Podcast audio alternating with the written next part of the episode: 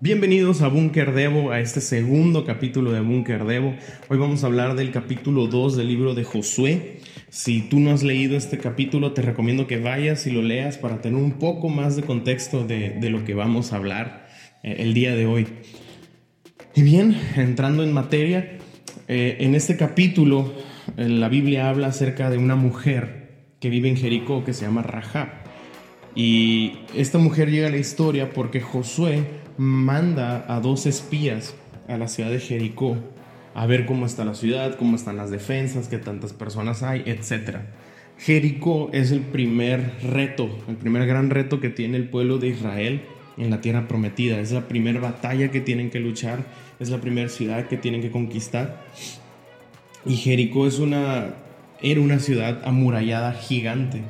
Eh, dicen que, que la muralla era tan gruesa que tenían que cruzar que podían cruzar carruajes por encima de la muralla. Eh, entonces Josué manda a estos espías a que, a que vayan y, revisen y chequen cómo está todo antes de cruzar el río. Y se encuentran estos dos espías con esta mujer Rahab. Y lo que sucede es que ellos, ellos buscan esconderse. Las personas de Jericó se dan cuenta, el, rey de Jericó se da cuenta de que hay espías. Y estos, estos hombres buscan esconderse y Rahab los esconde en su casa. Rahab los esconde en el techo de su casa y llegan unos guardias a la casa de Rahab y le dicen, hey, saca estos vatos, ya sabemos que están aquí. Y Rahab les dice, no, pues sí vinieron, pero pues ya se fueron, ¿no? Eh, salieron y ahí Rahab les echa una mentira para desviar a los guardias. Y después sube al techo con estos hombres y, y se pone a platicar con ellos y les dice, nosotros sabemos, nosotros sabemos lo que Dios ha hecho, nosotros sabemos cómo los liberó de los egipcios, cómo abrió el mar rojo y ustedes pudieron cruzar, cómo pelearon con esos pueblos eh, del otro lado del río Jordán. O sea, sabemos quiénes son ustedes, sabemos quién es su Dios y tenemos miedo. Entonces Rahab hace, hace un, un, juramento con ellos y les hace prometer que no le van a hacer nada cuando entren a la ciudad. Les dice, oigan, por favor, o sea, apiádense de mí, de que yo los ayudé eh, ayúdenme, no me, no me destruyan cuando vengan a, conquistar la ciudad. Y estos hombres dicen, está bien, eh, agarra toda tu familia, métela a tu casa ese día y deja este pañuelo, esta cuerda roja eh, colgando de la ventana y así nosotros sabremos que esa es tu casa y no vamos a hacerles nada, Pero si están afuera de la casa, pues ahí sí valió queso, ¿no? Entonces, eh, después les, dice, váyanse por las montañas, quédense ahí tres días y ya no los van a encontrar, etc. Entonces, Rahab les, les ayuda a, a, salir de, de, de, Jericó, les ayuda a los espías a escapar de Jericó y se pone del lado de ellos.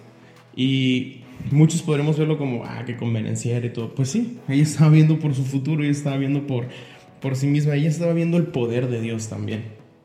Ella estaba viendo que el pueblo de Israel estaba respaldado por un Dios más grande, por un Dios más poderoso. En ese tiempo los, los dioses que tenían los otros pueblos eh, eran, eran dioses, entre comillas, eh, que pedían sacrificios de niños y sacrificios humanos y eran cosas muy horribles. Pero lo que se escuchaba de, Dios en aquel entonces eh, era que que era poderoso, que había abierto el mar rojo, que hacía milagros, que era un Dios verdadero.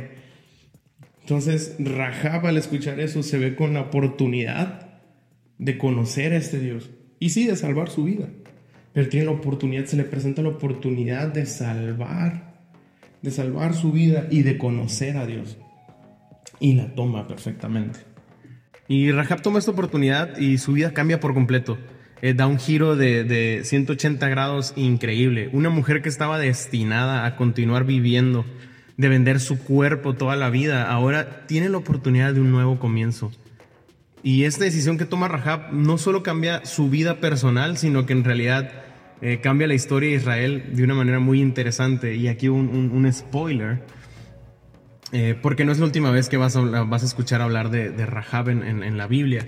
Y el spoiler es que Rahab termina siendo la tataratatarabuela eh, del rey David, del grandísimo rey David.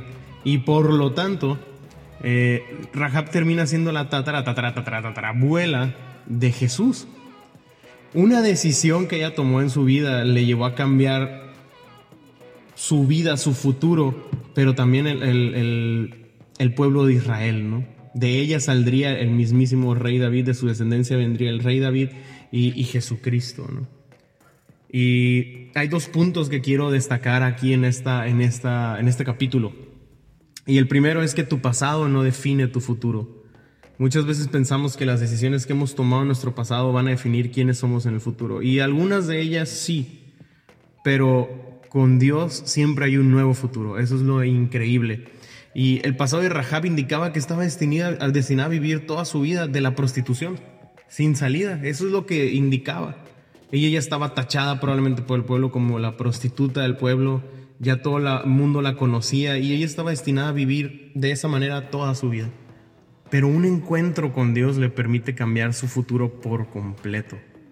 Y es lo mismo con nosotros, una vez que entregamos nuestra vida a Dios, una vez que decidimos seguir a Jesús, nuestro pasado se convierte en historia.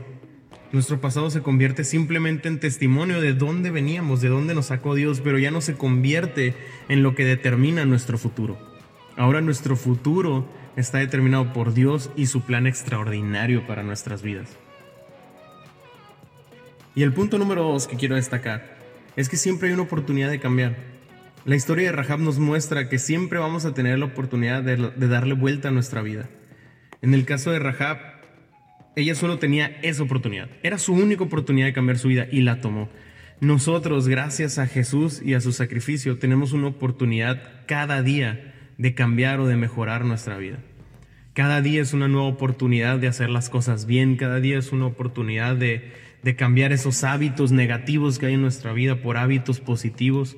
Y gracias a su gracia que nos limpia y nos perdona, eh, a pesar de que caemos, podemos levantarnos y seguir luchando y buscando ser mejores cada día. Entonces, no te desanimes si hoy caíste, no te desanimes si hoy la regaste, no te desanimes si hoy pecaste. Con Jesús siempre hay una nueva oportunidad, con Jesús siempre hay un nuevo comienzo, con Jesús siempre hay una oportunidad de cambiar. No te desanimes, levántate, vuelve a intentarlo una y otra y otra vez, porque Jesús siempre va a estar ahí para perdonarte.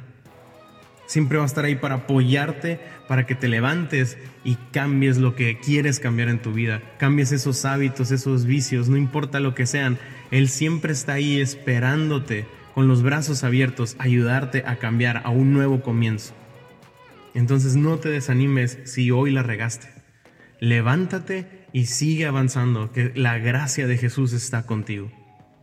Y bien, eso es todo por el capítulo de hoy. Espero que, que estés disfrutando esto de Búnker Devo tanto como nosotros.